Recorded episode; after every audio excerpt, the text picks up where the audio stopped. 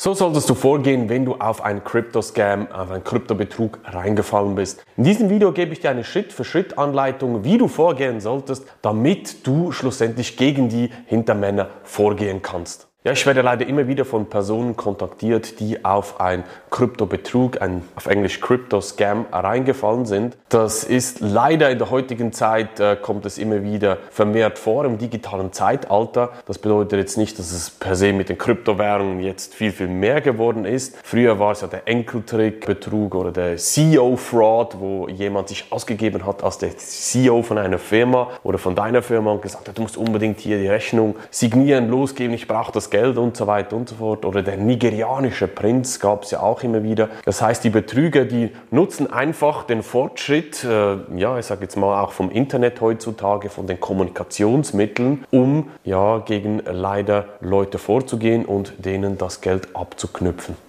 Ich habe gerade auch letztens im Schweizer Fernsehen wieder einen Beitrag gesehen, wo es wirklich immer wieder hart zu sehen ist, wie, ja, wie es den, das Schicksal der Menschen schlussendlich auch betrifft, wie das Existenzen zerstört, wie skrupellos die Leute hier vorgehen und mit sehr viel Druck und sehr viel List auch die Leute über den Tisch ziehen. Viele lachen dann über diese Leute und das finde ich überhaupt nicht in Ordnung, weil oftmals sind die Betrüger so professionell unterwegs, die sprechen nicht mehr gebrochen Deutsch, zum Beispiel, in, wenn wir jetzt für Deutschland, die Schweiz und Österreich reden. Nein, das sind wirklich Leute, die reden unsere Sprache, unseren Dialekt teilweise. Das sind auch oftmals oder vermehrt immer mehr Frauen im Spiel, die betrügerische Absichten haben, weil Frauen wirken halt vertrauenswürdiger auf die Menschen. Ist so. Und es gibt auch teilweise Betrügereien, das habe ich alles schon auch mitbekommen, dass dann Leute sich ausgeben als die Anwaltskanzlei, dass sie teilweise also und sagen, ja, du bist auf einen Betrug reingefallen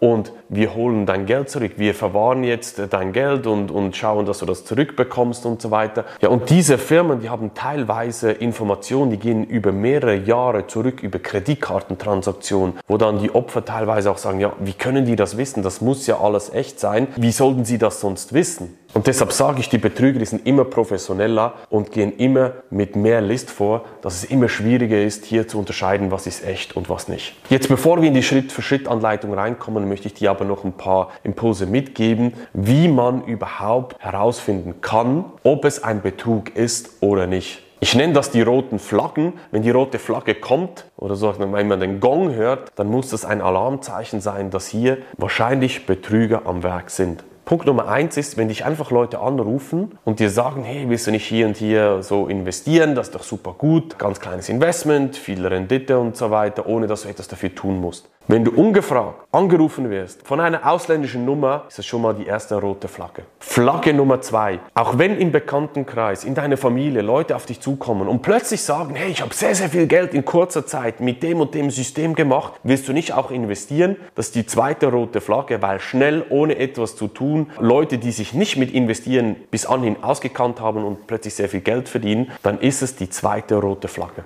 Punkt Nummer drei ist, wenn die Leute beginnen, Druck aufzubauen, im Sinne von, du musst jetzt unbedingt ganz schnell noch überweisen, sonst ist alles weg. Oder wenn du nicht bis morgen oder übermorgen überwiesen hast, dann ist das komplette Geld weg, ich kann da nichts mehr dafür tun. Also wenn sie so auf dieser Ebene Druck aufbauen, dann ist das die dritte rote Flagge. Der vierte Punkt, den ich immer wieder sehe, ist, wenn du angeblich Gewinne, auch hohe Summen, irgendwo auf einer Plattform hast und du musst zuerst Geld überweisen, um Scheuen zu bezahlen, um Anwaltskosten zu bezahlen, um irgendwelches Zeugs freizuschalten. Wenn du Geld überweisen musst, um deine Gewinne zu bekommen, dann ist das auch ein Betrug. In diesem Fall rate ich dir, sag diesen Personen, ja, dann zieht's doch einfach von meinem Gewinn ab. Meistens legen sie dann auf, respektive kommen dann mit fadenscheinigen neuen Inputs oder Meinungen oder Lösungen hinter dem Ofen hervor sozusagen. Und das ist ganz, ganz einfach, wie du das testen kannst, falls das bei dir der Fall ist, dass du etwas überweisen müsstest, sagst einfach, zieh's doch einfach von diesem Betrag ab. Und dann kommen die nächsten Ausreden und das ist eine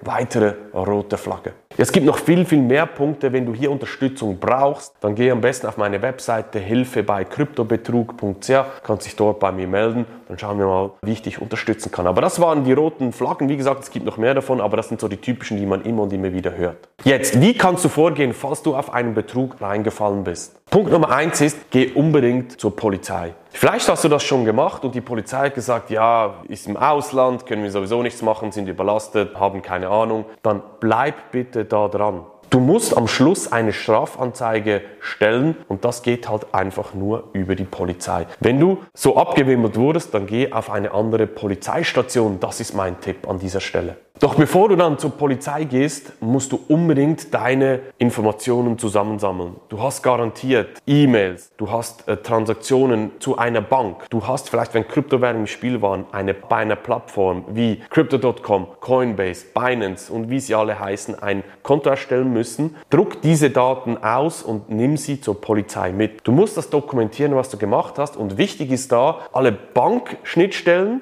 wo du mit einer Bank interagiert hast, das sind die spannenden Informationen, wie auch die ganzen Transaktionen mit den Kryptowährungen. Wichtig ist natürlich auch an dieser Stelle, dass du die Firma mitnimmst. Also wenn du mit der Firma XYZ in Kontakt warst, die dir das Angebot gemacht hat, dann unbedingt diese Adresse und äh, die Informationen der Kontaktpersonen natürlich auch ausdrucken und mitnehmen.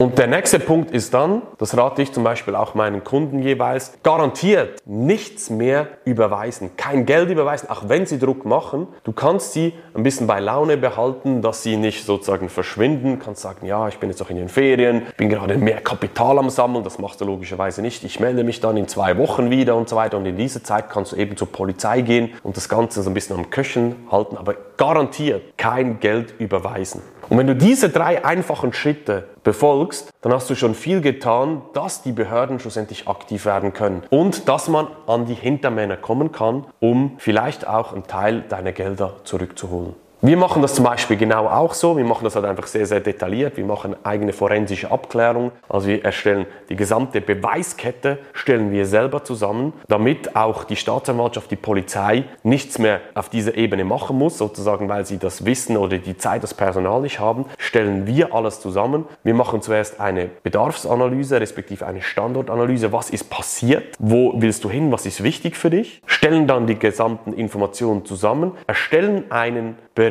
eine Machbarkeitsstudie, ob es überhaupt Sinn macht, das weiter zu verfolgen. Weil das ist so die nächste Frage, wenn zum Beispiel die Gelder nach Russland abfließen, dann kannst du in der heutigen Situation mit dem ganzen Ukraine-Russland-Konflikt leider nichts machen. Aber da machen wir mal diese Machbarkeitsstudie. Grundsätzlich sehen wir, dass es Sinn macht, dass die Gelder zum Beispiel eben nicht auf Russland abgeflossen sind. Dann machen wir eine detaillierte forensische Analyse mit kompletten Beschreibungen von A bis Z, damit man damit zur Polizei, zur Staatsanwaltschaft gehen kann, damit sie viel, viel schneller aktiv werden können. Wir können das gerne auch zusammen machen, wenn du sagst, du willst jemanden, der dich hier professionell unterstützt. Der einfachste Weg ist, wenn du auf die Webseite von uns gehst, hilfe bei kryptobetrug.ch, dir dort das Erstgespräch buchst. Da können wir mal schauen, wo du stehst. Wie schaut dein Fall genau aus? Wie sehe ich die Chancen, dass wir hier weiterkommen? Da ist es einfach so, wenn du dir einfach den kurzen Termin bei mir buchst, dann schauen wir mal deine Situation an.